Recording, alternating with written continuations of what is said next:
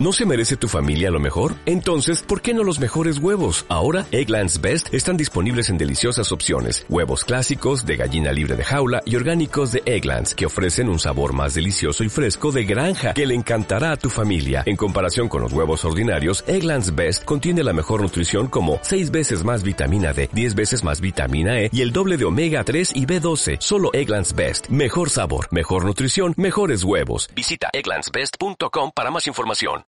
Muy buenas amigos y amigas de Vetustos de Rol, bienvenidos al canal. Hoy os vamos a hablar de The Chulu Hack, un crowdfunding, un mecenazgo que empieza este mismo jueves a las 6 de la tarde, en su edición española por parte de Bandscape Publishing. Si queréis saber más, seguid atentos a Vetustos del Rol.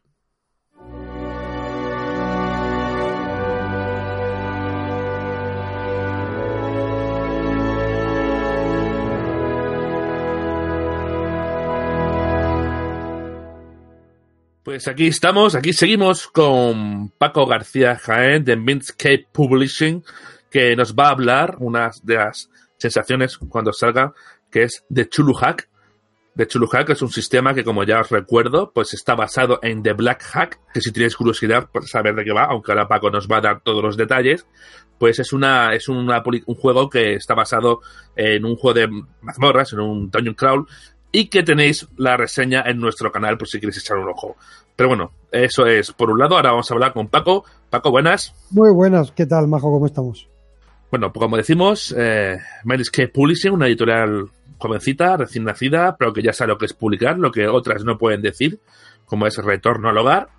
Y bueno, pues esta vez que se, Paco se lanza tu pequeña gran editorial en un proyecto eh, algo más ambicioso, porque tocar siempre los mitos no sé si estarás de acuerdo, es, es una apuesta, ¿no? Es, es, una apuesta, pero tengo que reconocer que es una apuesta bastante segura, uh, ¿sabes? Porque a la gente le gustan muchísimo los, los, mitos. Uh, en Cthulhu hay gente que lo querría ver de, de presidente. Eh, entonces, es una, sí, es una apuesta, porque publicar un juego de rol en España siempre es una apuesta, en España, en el extranjero, donde sea.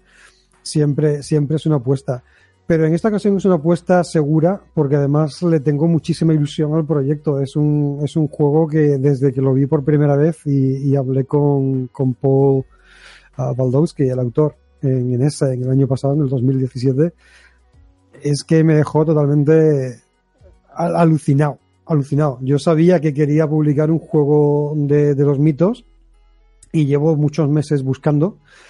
Y cuando Paul me enseñó el Cthulhu Hack, yo me quedé. Este es mío. Es sí, que... ¿no? ¿Qué es lo que te llamó? ¿Qué es lo que te enamoró a esa primera vista? A ver, yo soy muy de los de inventarme las reglas. ¿Sabes? Cuando juego a rol, eso de seguir las reglas a rajatabla se me da bastante mal. La primera cosa que me, que me llamó muchísimo la atención es que en un libro de 44 páginas estaba todo. O sea, absolutamente todo. Están las reglas de conflicto, reglas de persecución, estaban las reglas de creación de personajes con arquetipos y por libre, una lista um, de habilidades que está bastante bien, un pequeño bestiario, reglas para magia, una aventura y reglas que son nada. O sea, que, que es que las reglas se leen en 20 minutos y, ahí las tienes, que, que, que, la creación de personajes se hace en 10 minutos y ahí tienes todo lo que te hace falta, pero te, te, te sigue dando suficiente cancha como para que puedas responder a los imprevistos que te lanzan las jugadoras sin ningún tipo de problemas. Y para mí, el poder hacer un juego de ese tipo es, es, que es totalmente genial. Es, creo que es el tipo de juego que hace falta para atraer más gente al hobby. Es una cosa que te lees en nada y ahí lo tienes absolutamente todo y muy, muy sencillito. Es, me pareció una virguería. ¿Cómo fueron esas, te comillas, negociaciones con Paul para editar? ¿Cómo, ¿Cómo se sintió él y cómo lo viste tú ante tu propuesta de editar en castellano su juego? A ver, es una, es una buena pregunta, porque negociación no hubo.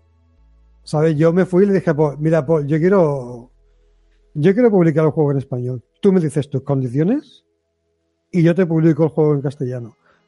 Y Paul me dice, ah, vale, pues, no sé, dame un porcentaje.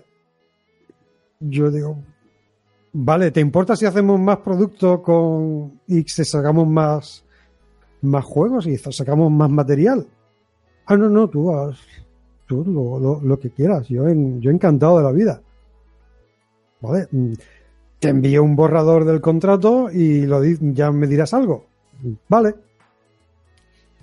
Se envía un borrador del contrato y al día siguiente me vuelve y dice, Paco, que sí, toma, firmado, ya está hecho, para ti. ¿Pero tú lo conocías? Yo lo conocía, conocía a la mujer, conocía a Phil. Ah, de haberla visto en, la UK Games Expo y en Dragon Meet eh, varias veces en Londres y en, Birmingham. A Paul lo conocía de oídas y lo conocía de haberlo visto pues detrás del mostrador en, las convenciones, pero nunca en realidad me había parado a hablar con él ni nada. Pero fue una de estas cosas que cuando llegué a Essen y había concertado entrevistar a Phil para All Rolled Up, que es un, tiene una línea de productos que a mí me fascina, Sí, de, hecho lo hemos visto en algunas jornadas eh, en España. Yo tengo mi saquito de dados y un montón de cosas más. Y la verdad que su línea de trabajo es espectacular. Es espectacular. O sea, para mí una empresa que se dedica a hacer este tipo de cosas, que son productos de lujo, aunque innecesarios, pero son muy chulos de tener, y que siguen haciéndolos a mano, o sea, a mí me deja totalmente flipado. Y cuando llegué a ese y estaba entrevistando a, Phil, le dije, ah, tío, tú también, venga, vamos a hablar del Cthulhu Hack, que lo has sacado hace no hay menos. Y fue una de estas cosas de llevarnos bien inmediatamente. ¿Sabes? De, de, decir al final, mira, vamos a parar la entrevista, que llevamos 45 minutos, llego 20 minutos tarde a la siguiente entrevista y como no paremos, es que nos vamos a quedar aquí hasta que nos echen del recinto. Nos, llevamos, nos llevamos de coña y, el juego es que me enamoró. Me lo leí de vuelta de Essen en el avión y, estaba yo así. Yo quiero esto, yo quiero esto, yo, quiero esto, automáticamente yo quiero esto. Te, he leído por la, te, por red que has quedado muy contento con la traducción, así que cuéntame un poco cómo ha sido el proceso. Lo de la traducción ha sido una cosa muy curiosa. Yo todavía no me lo puedo creer, um, ¿sabes? Porque empiezo a buscar gente para traducir libros, que, es una cosa bastante difícil de hacer, sobre todo a un, a un precio que, uno se pueda permitir, porque las traducciones hay que pagarlas bien para que estén bien hechas. Uh, ¿Sabes que yo, sin, saber quién es este hombre, eh, veo un anuncio en, una página de internet y me pongo en contacto con él. Hola, mira, quiero hacer este tipo de cosas. Uh, y él me dice, pues mira, sí, vale, te lo puedo hacer. Y yo le digo, pero espérate, ¿quién eres?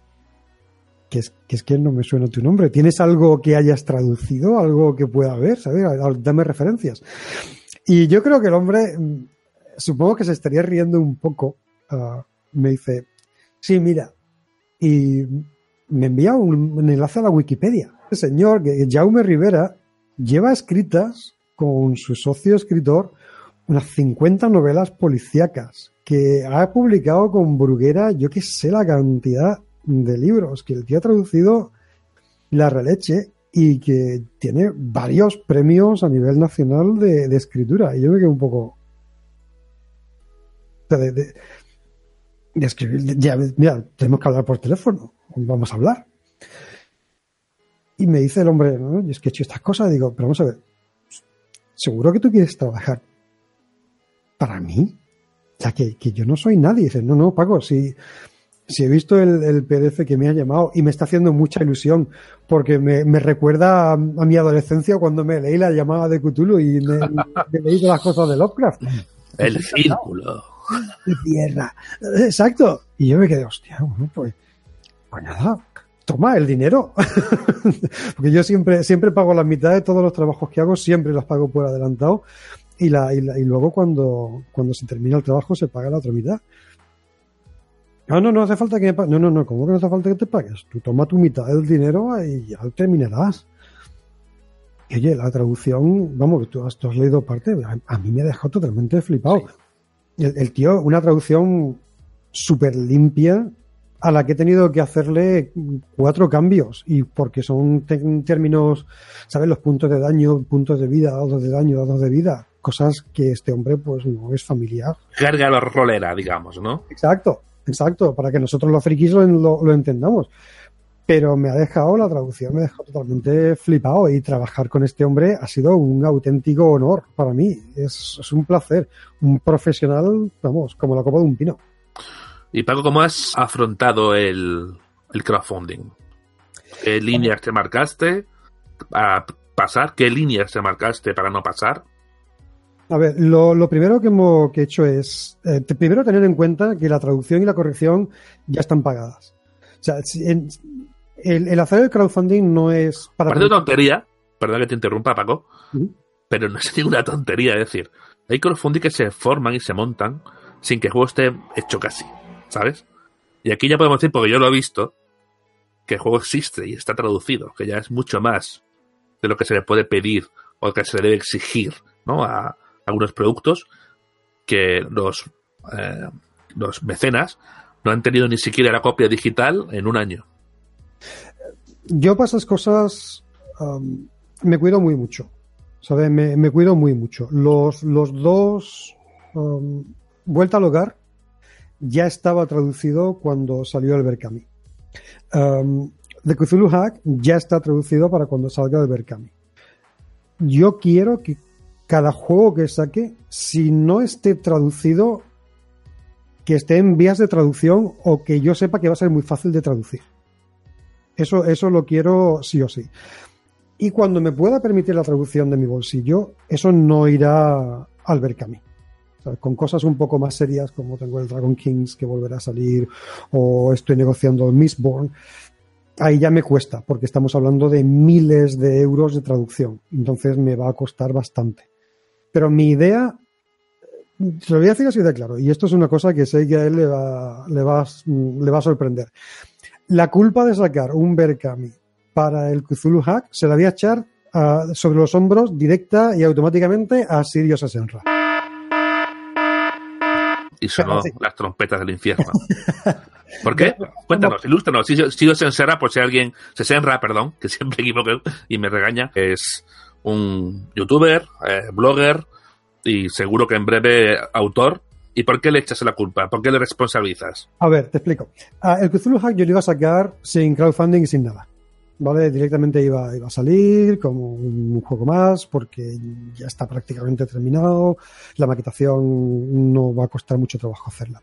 Pero yo tenía una, una aventurilla uh, que había escrito desde hace ya bastante tiempo y dije, oye, pues mira, ya puestos, me puedo poner a sacar también la aventura esta, a ver si a la gente le gusta. Uh, yo tengo un círculo de gente de, de, mucha, mucha confianza, gente en la que confío no solamente de que no vaya a soltar las cosas por ahí, sino gente que confío de confío su criterio. Y es un grupo de gente, uh, Oscar Peña, Iris Sancho, Sirio, hay, hay varias gente por ahí metida a los que le enseño todo lo que voy a sacar antes de sacarlo. Y les puse, digo, oye, mira, decidme a ver esto qué os, qué os parece, la, la aventurilla esta que he escrito. Uh, cuando digo aventurilla, ya la aventura va por 15.000 palabras antes de hacer ningún tipo de cambio, ¿vale? Y Sirio me, me suelta, me gusta, la aventura me gusta mucho, pero me estás dando una cantidad de información que no hace falta brutal. A mí eso me lo pones en un suplemento diferente o no me lo pongas en la aventura porque es que nada de esto me hace falta. Y entonces me quedo, oye, si termino de convertir esto en un suplemento y lo saco con el Cthulhu Hack, ¿qué pasa? Y oye, y, si hago un Berkami para mejorar el Cthulhu Hack también y que podamos sacar no solamente el Cthulhu Hack, sino que podamos sacar el Cthulhu Hack y la ambientación en el campo de Gibraltar y la aventura también. Oye, pues esto. Esto igual puede funcionar. Y me puse a hacer números, me puse a hacer, a hacer cosas y dije, oye, pues voy a hacerlo así. Gracias, Sirio. Te quiero. yo, también, yo también te quiero, Sirio, y lo sabes.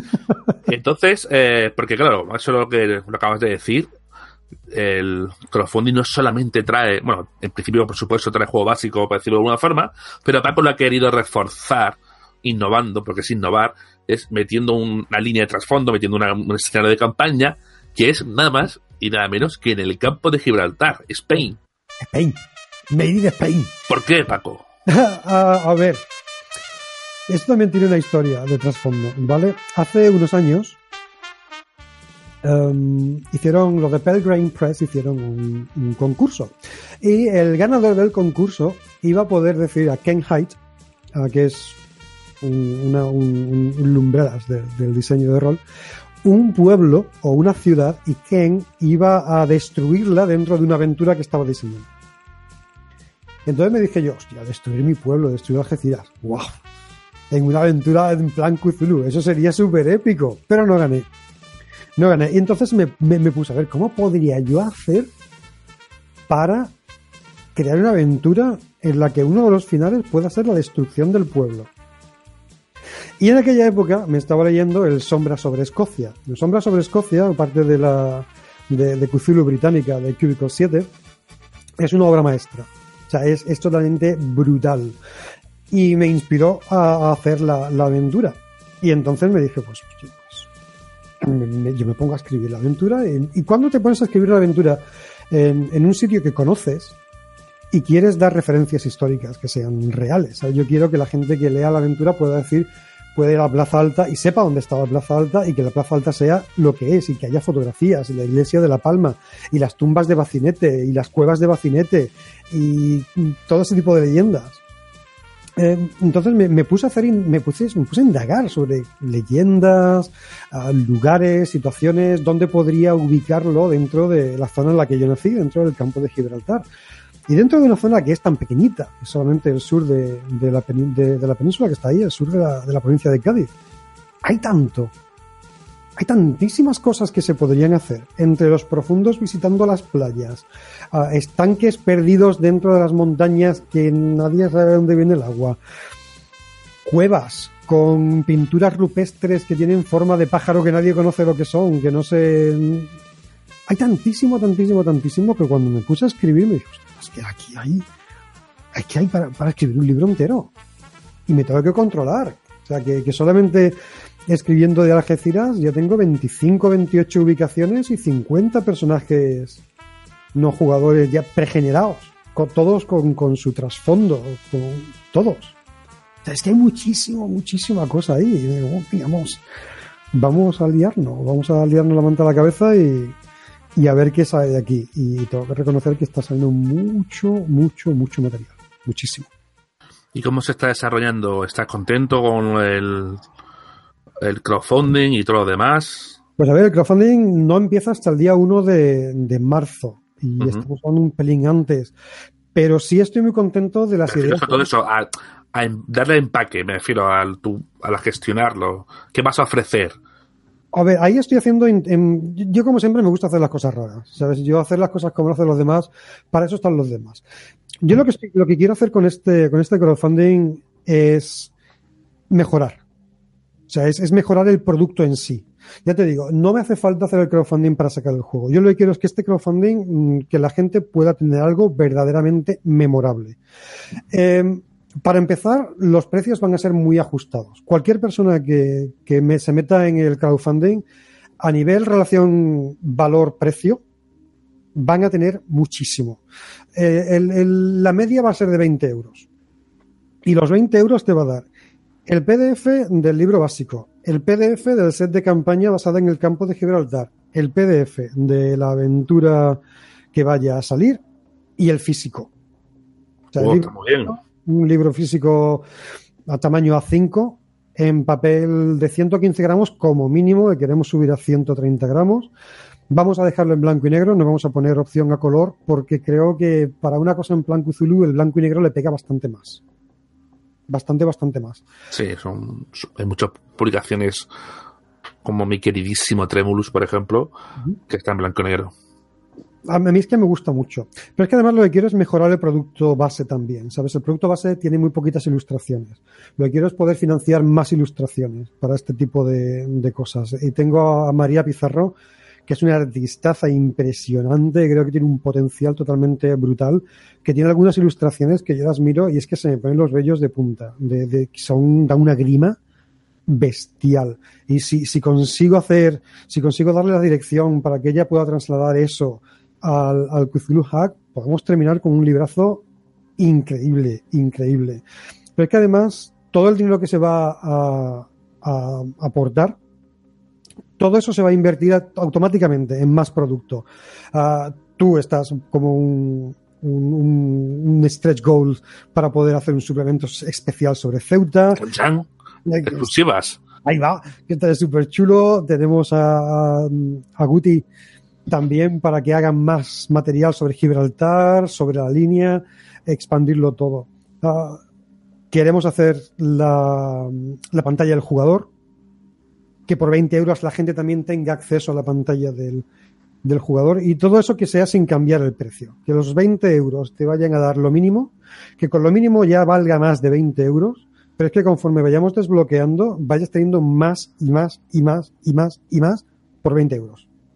La, gente que, respalde esto, mm, yo creo que nadie se va a quedar cuando vean los libros, vean los PDFs y decir, esto no vale 20 euros. O sea, mi, mi misión misión es que la gente coja el libro al final y diga 20 euros bien gastados. O sea que cuanta más, pues es un mensaje a todos, ¿no? Cuanto más mecenas, mejor será el producto. Correcto. O sea, directamente de los 1.700 euros, el libro con el set de campaña publicados. A los 2.000 euros tenemos la aventura nueva. O sea, perdón que te interrumpa, Paco. O sea, para financiarlo simplemente vas a poner, de, va a salir a 1.700 euros. Correcto. Es una, una cifra muy, muy, muy asequible. Es lo que hace falta para sacarlo. Eso va a cubrir todos los costes de impresión, los costes de envío, maquetación e ilustración, que es, son las cosas que hacen falta. El resto, ya te digo, todo va a reinvertirse en hacer que el producto mejore y quede bastante más chulo que, que el original. Y hay stretch goals de todo tipo. Estoy esperando que me traigan de China presupuestos, a ver si podemos hacer un set de dados para todos los mecenas, con el 1 y el 2, que sea un, un tentáculo. Porque son... Un tentáculo que... Bueno, de hecho, ahora vamos a hablar de eso para que ande, alguien lo ha perdido y habla un poco eso del sistema, ¿no? Ya Paco acaba de dar aquí una pista, ¿no? Con el, con el 1-2, que tiene que ver sobre todo con los dados de recursos, que ahora hablaremos. Ya si te parece, podemos entrar ya un poco, ¿no? Ya, o si quieres añadir algo más, eso sí, el 1 de marzo, es cuando se lanza el crowdfunding o de este de Chuluhack, apuntarlo en vuestras agendas. Y ahora, eh, para que esté interesado, ¿cómo se juega este Chuluhack? Así que, Paco, por favor, ilústranos, así un breve repaso. De la forma más sencilla posible. Uh, el Cthulhu Hack está basado esencialmente en simplificar, ultra simplificar el sistema de 20. El, cada personaje va a tener las seis características a las que estamos acostumbrados de D&D. Fuerza, constitución, destreza, inteligencia, sabiduría y carisma. Cada vez que tengamos que tirar para superar un, desafío, una amenaza, ah, vamos a tirar el dado de 20 y tenemos que sacar menos en nuestra habilidad. Así de simple. ¿Que queremos pelearnos? Tiramos fuerza que queremos utilizar un arma a distancia, tiramos destreza.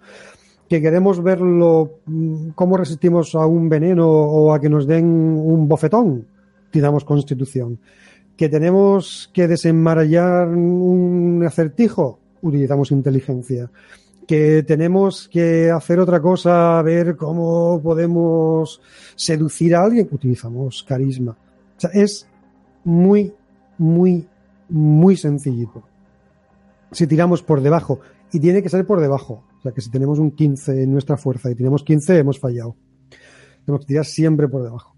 Y luego tenemos dos tipos de recursos. Los recursos van a ser cerillas y linternas. Y cada uno, pues, atiende a un tipo de recurso diferente que se pueden acabar. Son siempre cosas que se pueden acabar. ¿Que quieres mm, deducir algo, buscar tiras linternas. Que quieres intimidar a alguien o quieres, yo qué sé, coaccionar de alguna manera, tira cerillas. Lo chulo que tiene es que es un sistema que promueve mucho la tensión, lo cual a mí me gusta bastante. El sistema tú tiras el dado. El dado puede ser un de 12 si tienes una suerte brutal, pero lo normal es tirar, empezar con un de 10, un de 8 un de 6. La cosa es que si tiras un 1 o un 2, obtienes un resultado no deseado. Y además, la próxima vez que tires por ese recurso, bajas el dado. O sea que la próxima vez tirarías un D8. Es una forma de gestionar el agotamiento, en este caso mental, que puede ser, ¿no? Eh, las velas y. Perdón, cerillas, sí, velas y cerillas. Y que, por cierto, una pequeña matización, ya que el otro día estuvimos comentando Paco y yo, a los que los que hayáis visto el juego en inglés, eh, la eh, original es Flashlights and Smokes. Y un pequeño matiz, Paco, si dijiste que, claro, que ya es poco evitar la connotación de, de fumar, ¿no? Como, sí, sí, fue una cosa en la que hemos pasado bastante tiempo. Al principio íbamos a, íbamos a traducirlo como velos. ¿Sabes? Por aquello de desvelar algo, vamos a utilizarlo como velos. Ah, porque la idea de utilizar cigarrillos no me gusta, no me gusta, no me gusta mucho la idea de utilizar algo que es nocivo para la salud como un recurso que es normal dentro del juego. Yo no tengo, o sea, la gente quiere fumar, adelante, que fume y yo paso el tema. Pero no quería que el juego pareciera de ninguna de las maneras que estuviese promoviendo el uso de algo que es nocivo para la salud. Entonces, al principio pensamos en cambiarlo para, para, para velos. Pero después se me ocurrió que cerillas es una cosa que se utiliza para aprender y que se acaban enseguida y que son bastante frágiles. ¿Sabes? Porque si se le queda una gota de alguna cerilla, adiós, ya no puedes utilizarla.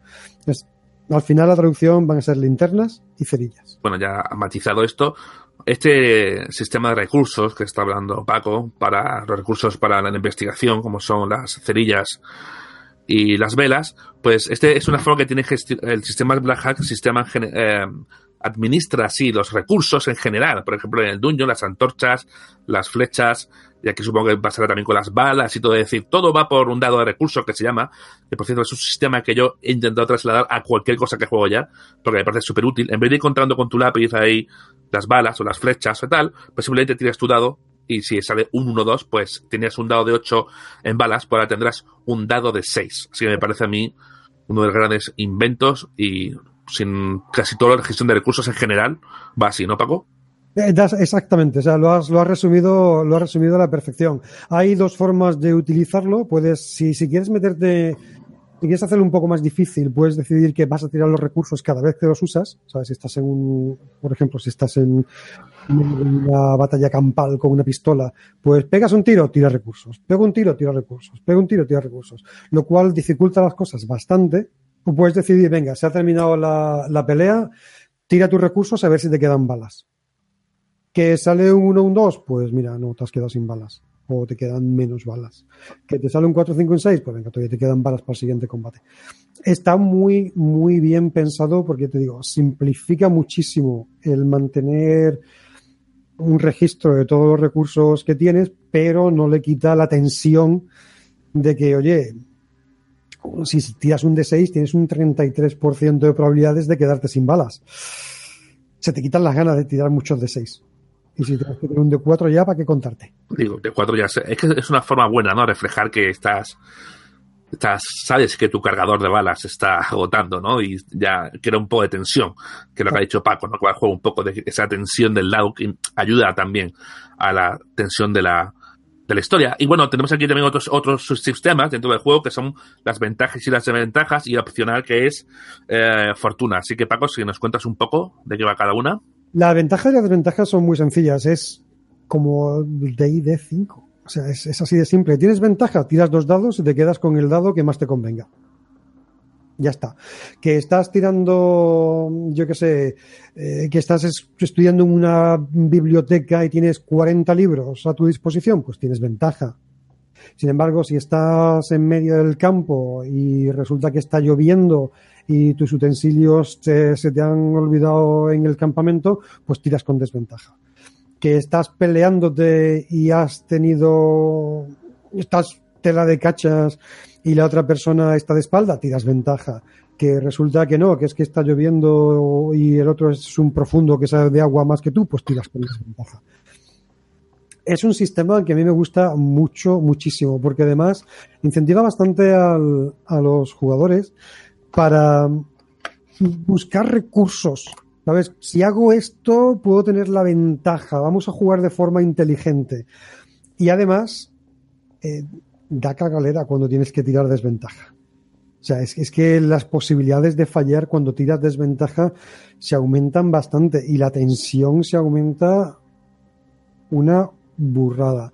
Los puntos de fortuna, la verdad es que no los he tenido que utilizar, pero sencillamente lo que te dan son posibilidades de que venga, es la voy a, voy a acertar la tirada automáticamente. Directamente acierto, ya lo que tenga que hacer acierto, pero, pero eso significa que el director del juego va a poder echarme algo más serio dentro de poco por delante y, me, va a complicar algo en el futuro. Y yo no sé cuándo. Y la creación de personaje, vamos a entrar ya en ese capítulo, que bueno, eh, es casi idéntico, ¿no? En algunos, en muchos aspectos a The Black Hack. Eh, ya, obviamente, tanto eh, Chulu Hack como otros Hack, es que han hecho mucho, fue un sistema, ha sido un sistema bastante interesante que ha llamado mucho la atención a la gente.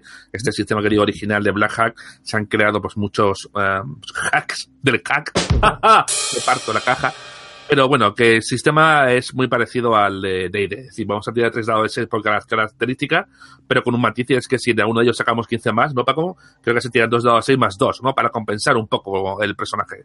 Exacto. La idea es no sacar personajes súper tochos, porque entonces no sé, es que mm, se hace la cosa demasiado fácil. Entonces, si tiras tres dados de 6, hay varias formas de, de, distribuirlos, o bien lo tiras en orden y luego cambias dos, que es lo que te recomienda el juego, o bien los tiran y luego los asignas a donde te dé la gana, que tampoco tiene nada de malo. Y lo que tú dices, si sacas 15 o más, el siguiente dado tiras 2 de 6 más 2, lo cual te rebaja un pelincito lo que es la, tirada. Después de eso se reparten 14 dados en total entre linternas, cordura y cerillas. Y ya está, tienes una serie de habilidades, de las cuales empiezas con 3 a elegir de, las que más te gusten. Cada habilidad te va a dar una ventaja bastante seria, ¿sabes? Habilidades muy curiosas, como siempre poder tirar con ventaja cuando utilizas carisma, o siempre poder tirar con ventaja cuando utilizas destreza. Son ventajas bastante, bastante serias, pero son ventajas muy específicas que van a ayudar a, que tu personaje vaya hacia un lado u a otro yo creo que el juego no quiere que haya personajes especialmente generalistas, sino que conforme el personaje vaya sobreviviendo, y sobrevivir obviamente no va a ser fácil, que sean personajes muy concretos, muy desarrollados y muy bien pensados. Y se hacen en 10 minutos. O sea, es que generar un personaje del Cthulhu Hack se hace en... Pues es 0,5. Y ahora un poco de los arquetipos, que como se, obviamente son los típicos de, de un juego relacionado con la llamada, pero bueno, hablamos un poco así a fondo, con sus matices, y como dice Paco, importante, se hacen en un momento, son súper sencillitos, y así que si tenéis de gracia de que alguno de estos personajes muera, no os preocupéis, que su sobrino ha encontrado el diario sobre el que su, su tío contaba sus peripecias en, en allí, en la propiedad perdida de Tarifa hay dos formas de generar personajes. Una es por arquetipos y una es de forma totalmente libre. Eh, por arquetipos hay cuatro. Rufián, erudito, aventurero y filántropo. Y cada uno pues se puede dividir eh, entre lo que quieras. Y son flexibles. ¿Sabes? Un, normalmente un erudito pues será alguien que haya estudiado mucho. El médico, el antropólogo, el filólogo, el abogado, etcétera, etcétera. Pero, por ejemplo, el filántropo que es lo que más se considera un diletante, un elitista, pues a lo mejor también es un abogado, a lo mejor es un lord o un hombre de negocios. El aventurero también puede ser el arqueólogo que ha decidido que es un arqueólogo de campo en plan Indiana Jones. Y a lo mejor hay un cura rufián por ahí metido porque es un cura que trabaja mucho en los bajos fondos. Entonces puedes, puedes cambiar mucho lo que es el arquetipo del personaje como te dé la gana. Cada uno viene con una habilidad mm, ya puestas, ¿sabes? Para, asegurarse de que es algo relevante al arquetipo. Y luego viene con tres habilidades, de las cuales eliges dos. Lo cual hace que tengas un poco de variedad, pero tampoco te vayas a salir mucho más de la cuenta. Para principiantes están muy, muy bien pensados. También te da los dados de cerillas y de linternas, así como los de, los de cordura, ya pregenerados para que tampoco tengas que cambiar más de la cuenta, pero te digo, están muy bien equilibrados para que tengan mucho que ver. O sea, el erudito va a tener más dados de cerillas que de linternas, mientras que el aventurero va a tener más linternas que cerillas. Eh, la cordura, eh, el filántropo a lo mejor va a tener un poco más que el rufián. eh, porque está acostumbrado a ver cosas y sin lugar a dudas el filántropo va a tener, perdón, el, erudito va a tener más cordura que el, que el aventurero, que ya ha visto más cosas y se ha ido un poco más la pinza. Y ya te digo, es que se crean en nada, en cuestión de, de minutos. Y si quieres querer por libre, ya sí hay bastantes más habilidades de entre las que puedes elegir y puedes cambiar un poco más. A lo mejor vas a tener un, una aventurera que precisamente porque ha visto tantas cosas de cordura vaya te la chachi y a lo mejor va a tener un, un rufián que por las cosas que ha visto en los bajos fondos de cordura está un poco loki loki. Cambios. Y bueno, ya con el personaje hecho, eh, una de las grandes novedades de Black Hack es que el máster no tira dados. Porque aquí todas las tiradas la hace el jugador. Es decir, cuando antes todo se divide en retos, retos para de inteligencia, retos de sabiduría, incluso el combate es un reto de por sí. Nosotros vamos a hacer una tirada, ya sea un ataque mental, sería por sabiduría, por ejemplo, o un combate sería por fuerza, o un combate sería por destreza, y si lo fallamos, ya ese fallo implicaría el daño recibido, o si acertamos, el daño que efectuamos a nuestro antagonista, ¿no, Paco? Exacto. La, la idea es que el, el, el director tiene, se puede concentrar en la historia directamente, no tengo que preocuparme si este bicho tiene cuatro dados de daño, si le quedan. Para eso estáis los jugadores y los jugadores tiráis los dados y allá vais y yo me concentro en lo que es la historia. Excepcionalmente sí se pueden tirar dados. O sea, yo como, como GM, como director, cuando juego al Cthulhu Hack, yo tiro dados cuando quiero utilizarlo para crear tensión. Cuando es una cosa que, las jugadoras no van a saber jamás. O cuando quiero crear una situación en la que piensen, hostia, ¿para qué está tirando los dados? ¿Qué nos va a sacar? Y entonces sí los utilizo. Pero si no, no, los dados los, tiran, los tiran los jugadores y ellos se lo pasan bomba uh, viendo los unos y los dos uh, rodar sobre la mesa. Es, es muy, muy divertido de esa forma. ¿Y cómo se gestiona aquí en la cordura? Algo tan importante en un juego de la llamada. Exactamente igual que el resto de los recursos. Tú tiras tu dado. Que sacas por encima de uno o dos. Vale. Lo superas. Lo superas. Yo soy de los que le gusta que la gente interprete lo más cerca al uno y al dos que estés. Más trabajo te ha costado el, el sobrevivir, el, el, ver esto. O sea, tienes que tirar un dado de 8 y sacas un 8, pues sí, te incomoda, sí, te da un poco de náuseas y no pasa nada. Pero si has sacado un 3, has vomitado. O sea, lo que hayas visto te ha dejado un poco así y has vomitado, por ejemplo.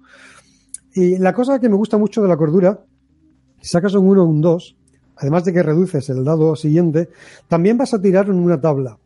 Eh, vas a tirar un dado de 6 para ver qué consecuencias tienes. Y esas consecuencias, lo que me gusta mucho, es que son todas significativas, pero ninguna te va a joder el personaje completamente. Vas a poder seguir jugando. La única forma de quitarte de en medio el personaje es que te mueras, muerto, muerto del todo, o que saques un 1 y un 2 en un dado de 4 de cordura, lo cual quiere decir que es que ya tu personaje es que no aguanta más. Es, es, es que ya no puede más. Entonces, el, el, el, poder gestionar la cordura de esa forma, de decir, no, no, vas a tener una consecuencia, o sea, a lo mejor te va a dar paranoia pura y dura y no te vas a fiar de nadie más. Pero puedes seguir jugando. O te van a dar alucinaciones. Pero puedes seguir jugando. Y a mí eso me, me mola mucho también unas consecuencias que también se trasladan al daño físico, ¿no? Porque si tu personaje cae en alguna escena, pues también se hará una tirada, ¿no? Pues para ver cómo ha afectado a tu personaje esa consecuencia. Claro, sí, sí, sí, tiras y a lo mejor te puedes romper algo. Siempre te puede romper un brazo, siempre se te pueden salir las tripas. Yo soy bastante gráfico en, en ese sentido y además procuro darle dramatismo al tema describiendo las heridas en la medida de lo necesario. O sea, si tienes un dado de 8 y te han hecho 4 puntos de daño, o sea, es que te han quitado la mitad de la vida. O sea, ahí tú, tú, tú te estás aguantando el, el, intestino grueso, te está saliendo. O sea, tú le has dicho hola a tu apéndice. Y eso hay que tenerlo en cuenta. Y el dolor va a hacer que las próximas tiradas las tires con desventaja. Sea, son, son ese tipo de flexibilidades que a mí me han gustado muchísimo y que yo las uso mucho. Con un poco de sentido común, ese tipo de cosas en el Cthulhu Hack dan para una cantidad de juego totalmente brutal. Totalmente brutal. Bueno, ya creo que hemos dado un buen repaso al, al sistema. También en el, en el manual nos vamos a encontrar pues un bestiario bastante apañado y también una breve o no tan breve descripción del mundo de los mitos, ¿no? Para los lectores. Sí, el, el- eh, viene con... A, a mí me gustó mucho la introducción porque a pesar de que es una página, o sea, son, son 500 palabras, no llega. Pero es una, una, una es, es un resumen muy concreto, muy conciso, que como todo lo que hace el Cthulhu Hack, lo destila muy bien. Entonces, si tienes una mínima idea, ya sabrás utilizar los mitos. Con esto te sabe orientar perfectamente. Si no tienes ni idea, te va a decir todo lo necesario para que sepas el mundo de locura en el que estás metido, sin ningún tipo de problema. Las criaturas, a pesar de que por el momento esperemos que podamos ah, ilustrarlas, vienen sin ilustrar, pero viene con lo, una vez más con lo suficiente como para poder utilizarlas. Ah, vienen criaturas tan emblemáticas como los Yogoth, hasta algo tan diferente como los Dolls. También tienes tus gules, eh, no vienen de los Migo, están. O sea, vienen 13 criaturas que dan para mucho, mucho juego y son muy letales. Son muy, muy letales Como tiene que ser. como tienen que ser. Eso, eso de irse por los cementerios para irse de cañas con los ghouls, no. No. Y eso de querer tener una mascota Shogoth, no. No. Y la gran raza de Yith no son el tipo de gente con la que te quieres ir al karaoke. En serio, no. No. Son criaturas muy tochas. Muy, muy tochas. Y aunque se les puede sobrevivir, es difícil. Es difícil. Eso sí que hace para un- una anécdota muy memorable para contarle a los nietos. Yo sobreviví al Shogoth. Eso, ¿quién podría decir eso? No muchos. Yo no, desde luego. Yo no lo puedo decir. Yo, no puedo. Bueno, Paco, eh, veo que también eh, en el PDF traéis una aventura eh, con un nombre absolutamente mítico dentro del universo Lovecraft, como es la llamada de Innsmouth, la sombra de Innsmouth, perdón, eh, que es una aventura para que, que no solamente sirve como aventura introductoria, que lo es, por supuesto, sino que eh, el autor da muchas pistas, consejos y la estructura de una forma para enseñarte cómo eh, gestionarla, incluso cómo gestionar sus propias aventuras. Sí, y eso es otra cosa que quiero eh, enfatizar muchísimo en futuros productos de- del Cthulhu Hack. Ah, una de las cosas que a mí me, me frustra enormemente cuando me leo aventuras publicadas por mucha gente em, es que no dan consejos. O sea, automáticamente te dicen, toma, aquí tienes la aventura, ah, te la lees y, y allá vas. Sucede mucho en aventuras en plan Pathfinder, en, plan D&D, en, en aventuras para juegos que están más orientadas hacia el combate que hacia la interacción social, la investigación y la, y la tensión dramática. Y sin embargo, esta no, esta, a ver, tensión dramática en esta aventura, yo cuando me la leí, a mí se me estaba, es que estoy incómodo. Me estoy leyendo esta aventura en un avión, en un sitio cerrado. Esta aventura va sobre gente perdida en un sitio cerrado y me está dando claustrofobia. La forma en la que te explica, utiliza esto de esta manera y si los jugadores quieren hacer esto, prueba a hacerlo de esta otra forma y dale esta salida, pero procura dársela cuando esto haya sucedido. Hostia, está muy bien. Y la aventura, tú lo has leído, en sí la aventura no tiene nada. ¿Sabes? A, ni- a nivel de trama, es, es un one-off un- para una jornada. Pero te da todos los recursos necesarios, todas las herramientas y todas las ideas para que esa aventura sea. Joder, esa aventura no se te, va- no- no se te va a olvidar. Innsmouth es un sitio al que no vas a querer volver de, de vacaciones, ga- garantizado. con lo bonito que es, allí junto al mar, la brisa marina, el, el arrecife del diablo. Es un lugar muy acogedor. Y, y a ver, no me, no me malinterpretes. Yo tengo familia allí y, y yo voy a verlos de cuando en cuando en Navidad. Yo todavía no sé exactamente qué es lo que me dan de comer, pero está muy rico. Pero yo qué sé, si no tuviera familia, yo no volvería. En serio, es. es un sitio creepy, es un sitio, joder, el conductor del autobús tiene tela, ¿eh? eh sí, el conductor del autobús, ya. te cuento, y el hotel ese Gilman House es la de entera solo verlo. Y bueno, eh, también trae una cosa que parece una tontería, pero que a mí me gusta mucho, eh, que es la, el ejemplo de juego, que es una forma muy gráfica, pues, de entender la mecánica. El, ejemplo de juego a mí me gustó bastante porque se nota que no es un ejemplo de juego dramatizado. O sea, a mí, a mí me da la impresión de que eh, Paul grabó en algún momento un cacho de la partida que estaban jugando y dijo, venga, vamos a transcribir y esto es lo que ha pasado, esto es lo que voy a poner. Y oye, se agradece, se agradece bastante. Estoy harto de ver ejemplos de juego que dice, esto no lo has jugado tú en tu puñetera vida. Esto no te pasa a ti nunca, por favor. ¿A quién le pasa esto? Por favor, déjate de cachondeo. Esto, esto, está guionizado. está guionizado. Y a mí me gustó mucho que se notaba que no, no, estaba, no estaba guionizado. Se notaba que era una partida de verdad y eso mola. Y bueno, eh, ya eh, una, herramienta muy graciosa, muy simpática, muy ilustrativa de, de Churuhack es esas notas a pie de página, esas frases de, de gran maestro Lovecraft, de, de sus relatos, que ¿para qué sirven, Paco? Cuéntaselo a nuestros queridos espectadores. Básicamente, Paul decidió poner al, al, pie de página de cada, de cada página hay una frase. Solo, solo una, una sola frase, sacada de alguno de los libros de, de Lovecraft. Y la idea es inspirar. Si te quedas, si, si, te quedas bloqueado por, por, cualquier motivo, te coges el libro, lo abres al azar por alguna de las páginas y a lo mejor te va a decir una chorrada en plan uh, las luces parpadean cuando en realidad la llama parpadea cuando en realidad no hay ningún viento soplando. Ah, coño, pues mira, voy a hacer que las velas que, que, tiene esta gente vayan a parpadear. A ver qué dicen. Aunque, aunque más que sepa qué dicen. Y funcionan. Funcionan muy, muy bien. Aunque solamente sea para soltárselo a las jugadoras y que ellas decidan ay, pues a lo mejor lo que está pasando es esto. Funcionan muy bien. Y es, una vez más, es algo que quiero continuar eh, en el resto de los productos que vayamos, que vayamos sacando, porque me parecieron, me, me pareció un recurso muy sencillito, muy fácil de utilizar, pero muy, muy útil. Perfecto.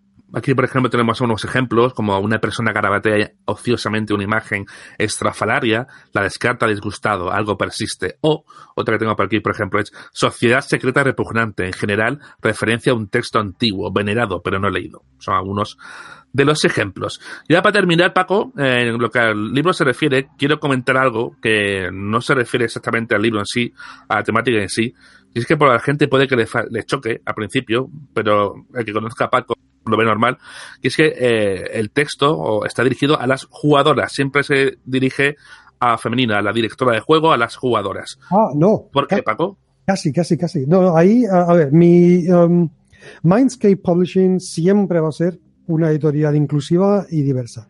Siempre. O sea, no, no seré yo quien, quien haga un, un producto que no, no tenga diversidad dentro de sus páginas porque me parece importante. Me parece que, que refleja mucho la diversidad que me gustaría ver dentro de nuestra comunidad rolera. Uh, además, yo soy bastante rebelde lo que se, refiere al uso del lenguaje, pero rebelde con un poco de cabeza. Sinceramente, me toca mucho las narices que se pueda utilizar el masculino neutro, pero no el femenino neutro. No lo entiendo no, no, entiendo por qué no se puede utilizar el femenino neutro según la Real Academia de la Lengua Española, a pesar de que yo estaba pensaba que ya sí se podía. Está oficialmente no está aceptado. Y no lo entiendo, no me entra, no me entra. No me entra porque me gusta reflejar que oye, la mitad de nuestra sociedad está hecho a base de, de mujeres. Y que esas mujeres son tan participativas como las que más. Que no hay ningún motivo para no decirle, oye, os veo, sé que estáis ahí, os veo. Entonces decidí, y esto es una cosa que una vez más se va a ver en todos los libros de, mi editorial, el equilibrar el uso del masculino y el uso del femenino. Por eso en, en este particular libro siempre se va a referir a las jugadoras y las investigadoras y el director del juego y los personajes. Siempre. eso va a ser una constante. En Vuelta al Hogar siempre eran las jugadoras y tenía que ser la directora. En futuros libros, igual pongo los jugadores la directora, igual se cambia, pero siempre va a haber un, equilibrio, porque no me entra, no, no, no concibo como persona que utiliza el lenguaje como reflejo de lo que es nuestra sociedad, no concibo que no se pueda utilizar el femenino neutro para dirigirse a cualquiera. Y sí, mucha gente de la Real Academia de la Lengua dice, no, no, si se utiliza el, masculino neutro, las mujeres no deberían ver en esto ningún tipo de discriminación. Vale, muy bien. Si se utiliza el femenino neutro, los hombres tampoco deberían verlo. Ya está. Porque no hay discriminación, porque no es algo malo. ¿Sabes? Si cuando, cuando hice vuelta al hogar, hubo alguien que me dijo, se me hace raro ver las jugadoras porque es que parece que es un juego para chicas. Es que lo es. Y para chicos. Y para todo Dios. Es que lo es. Y utilizar un género u otro, el que sea, no debería mm, forzar ni debería de ninguna forma cambiar el hecho de que es para todo el mundo. Entonces, en mi afán de rebeldía lingüística, que eso sí, hemos mantenido a la etimología de cada palabra. No nos hemos inventado astronauto, ni pilota, mm. ni portavoza, ni nada por el estilo. No nos hemos inventado ninguna palabra. La etimología la se ha respetado rigurosamente. Pero el uso del femenino neutro me parece que es una cosa que a nivel social debería estar normal, que nadie diga nada raro cuando vea a las jugadoras o la directora o nada por el estilo, igual que nadie ve nada raro cuando se dice el director o los jugadores. Y, creo que es una cosa que quiero ir contra la Real Academia de la Lengua y por eso se ha hecho de esta manera. Pues estupendo, más claro el agua. Así que, bueno, yo creo que hemos hecho un buen repaso de lo que va a ser este Chuluhack, de Chuluhack. Bueno, aquí tú sabes que Chulu, que es la palabra que nadie pronuncia igual. Eso es un debate. Yo digo Chulu, Paco dice. Yo digo Cthulhu. Tú lo estás diciendo. Cthulhu. Pero bueno, ya sabéis. Yo lo que digo es que cuando venga el mismísimo y nos escuche, eso va a ser lo que utilice para juzgar la forma horrenda en la que nos mata a todos. Y los que hayan pronunciado su nombre de la forma equivocada sufrirán una muerte más horrible que los que lo hayan usado de la forma adecuada. ¿Cuál es la forma adecuada? Según los eruditos de, de Lovecraft, se dice que Cthulhu. Yo odio Cthulhu pero yo no voy a ser quien diga que está bien o está mal. Que cada cual abre su, su apocalipsis de la forma adecuada. En el apocalipsis de, de veremos entonces, tendremos nuestras respuestas. Así que ya sabes, 1 de marzo se lanza el crowdfunding de, de Chuluhack, este juego que tiene una pintaza. Gracias Paco por atendernos a Muchas de rol. No sé si quieres añadir algo. Una, una cosita que sí, sí que me gustaría añadir una, una cosita. una cosa que me haría una ilusión brutal, brutal, es que el Cthulhu Hack lo empiece yo y lo termine la audiencia. Eso, eso, la gente no se puede ni imaginar la ilusión que me haría que la comunidad rolera fuese la que dijera, esto lo voy a coger yo.